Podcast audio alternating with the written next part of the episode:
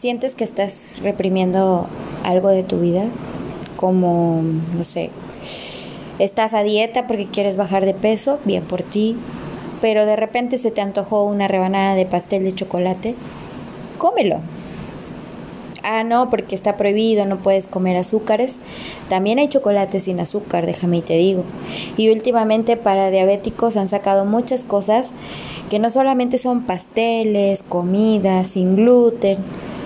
Es decir, que ya hay cosas que no simplemente te tienes que reprimir porque ya existen, porque ya están, porque constantemente se han hecho inventos precisamente para que el ser humano no deje de disfrutar de las cosas que más le gustan.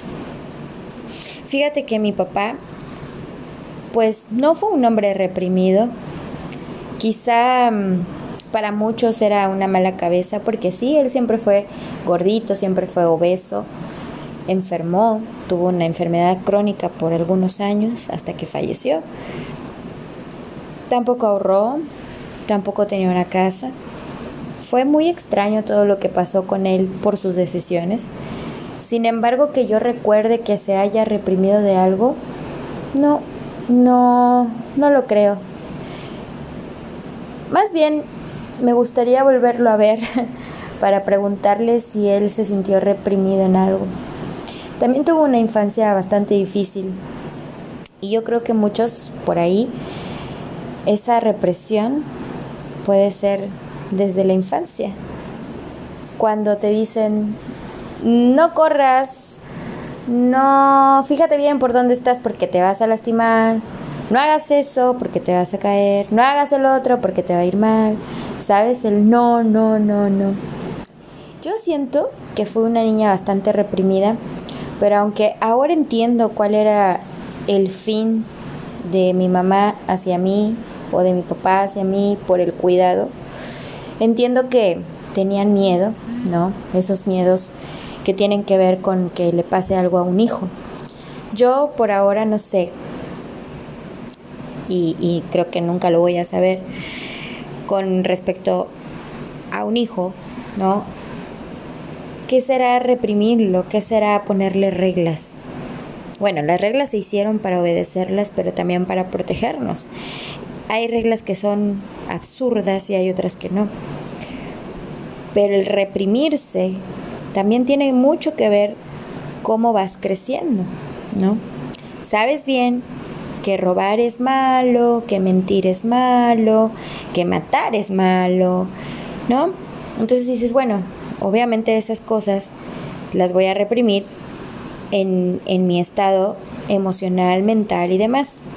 Pero a veces cuando estás enojado, hasta piensas en matar a la otra persona, ¿no? aunque sea de sentido figurado. Uy, te voy a matar, vas a ver ahorita, ¿no? Y tú lo dices como si nada, pero es una expresión que puede tener mucho peso para la otra persona que lo está escuchando, inclusive para ti mismo. Estás como programando tu mente. No te estoy diciendo que vas a ser un asesino ni nada por el estilo, pero sí te estoy diciendo que puede ser que esos sentimientos y esas emociones las vayas reprimiendo al grado de que pasa algo en el cual no tienes paciencia y boom, explotas. ¿Te ha pasado? ¿Te ha pasado que has intentado estar tranquilo, no enojarte, hacer cosas para bien y de repente si algo te salió mal, estallas, explotas? Bueno, eso también tiene que ver mucho con la represión, cómo te reprimes en tus emociones, en tu mente, ¿no? Para alcanzar algo, para lograr algo, te reprimes. Dices, no, mm, me tengo que aguantar.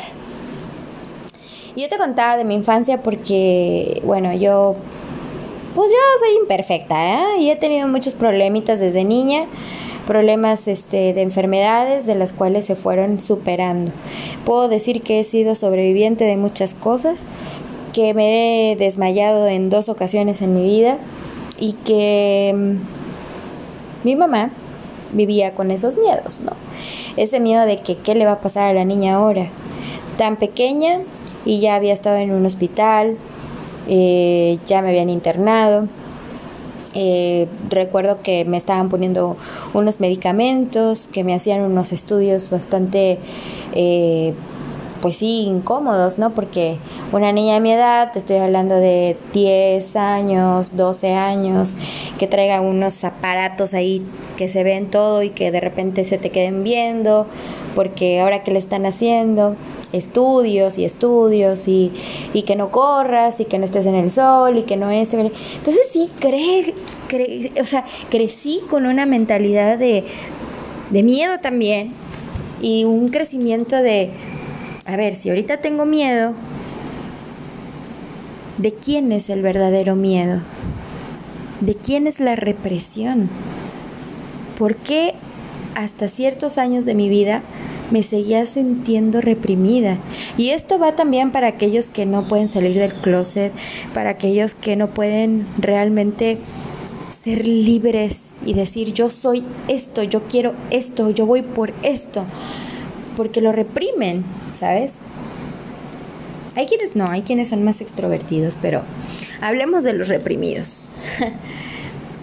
y entonces a veces me pongo a pensar en las personas que viven en la calle o las personas que no les importa por cuál medio eh, utilizar para llegar a su objetivo, ¿no?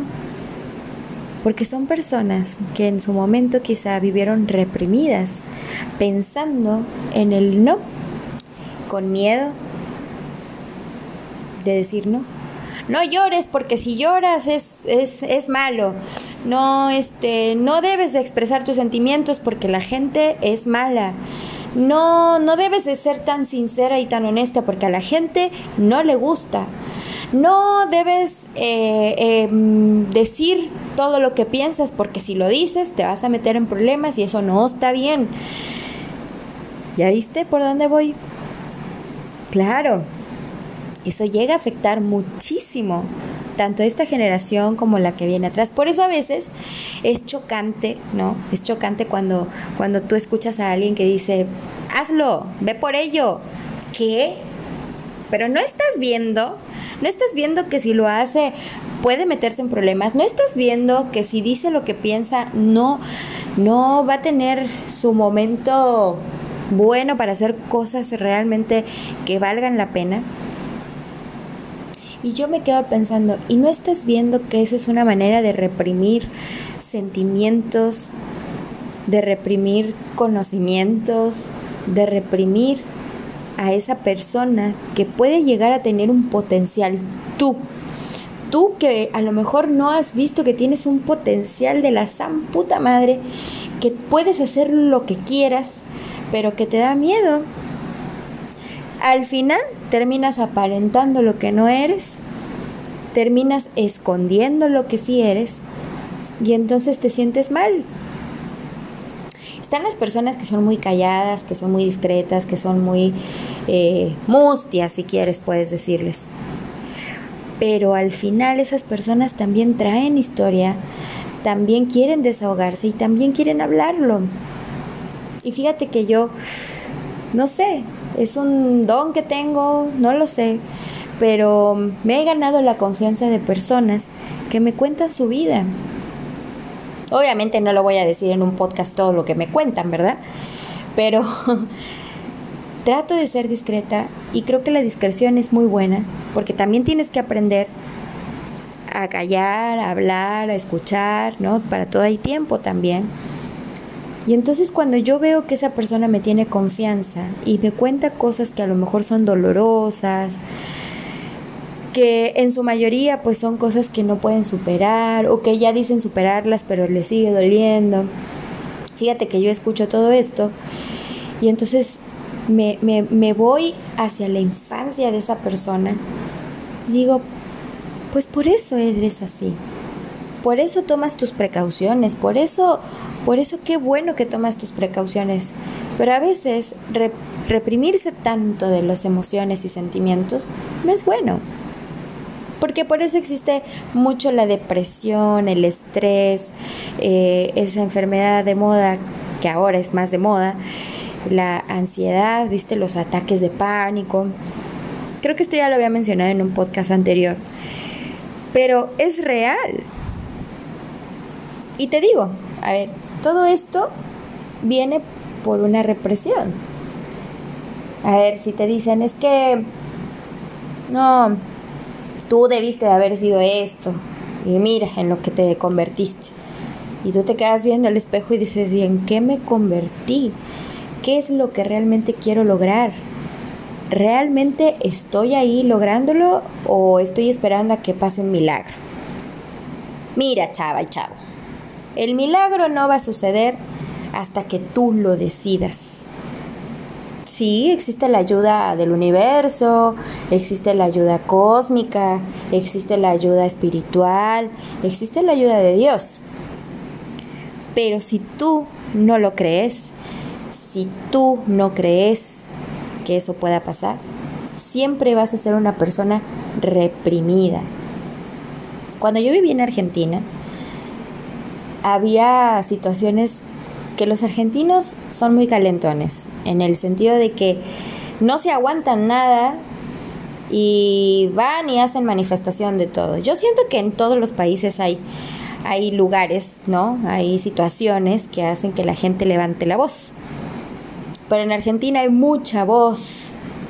Y déjame decirte que una de las represiones que tuvo políticamente fue cuando vivieron la dictadura. Cuando fue la dictadura en Chile, en Argentina, fueron, fueron años oscuros donde desaparecían a las personas, que arrebataban a los niños y los daban en adopción que desaparecían a la gente que quería alzar la voz y que no querían ese tipo de represión. Y aún así muchos murieron en el intento. Pero no por quererse hacer los salvadores, ni hacerse famosos, no, porque estaban en desacuerdo con algunas cosas y el gobierno en ese entonces, que fue eh, capturado por los militares, hicieron un desastre, una matanza tras matanza. La gente tenía miedo de hablar, de leer un libro siquiera. Entonces, claro, con toda esa época que pasaron, llegó un momento en que, pues sí, alzaron la voz mediante la música, protestas, y no se dejaron vencer. No es el mejor país, pero tampoco digo que el mío pero vivieron eso. A ver, yo en México recuerdo la historia de Tlatelolco 68, una represión contra los estudiantes, que también querían alzar la voz y solamente una voz diciendo al mando, mátenlos, lo hicieron y murieron muchos, muchos jóvenes estudiantes. ¿Nosotros qué estamos esperando?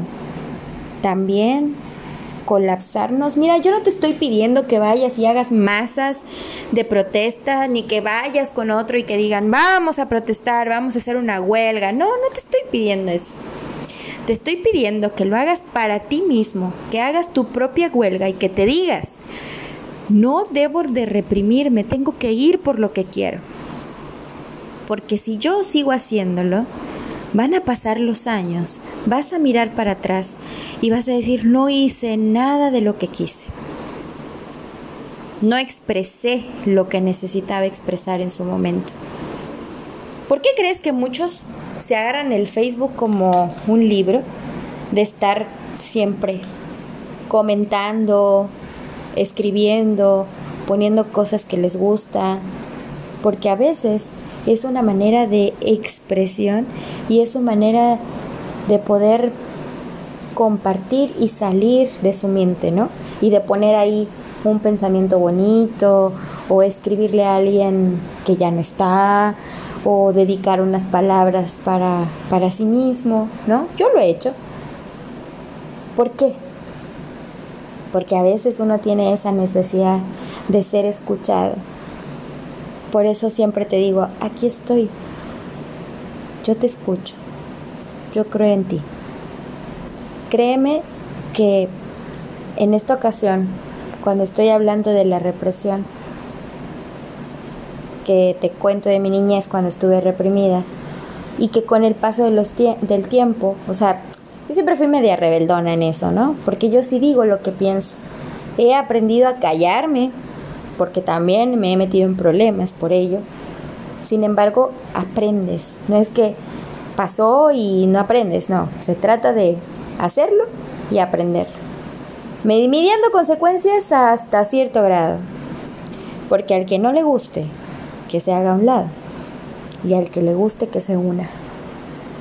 Por eso hoy te digo, ir hacia adelante para mí es quitar todos esos tabús de tu propia mente, quitar todos esos miedos de tu propia mente, expresarte con el sentimiento que tengas y vas a ver que vas a vivir más en paz.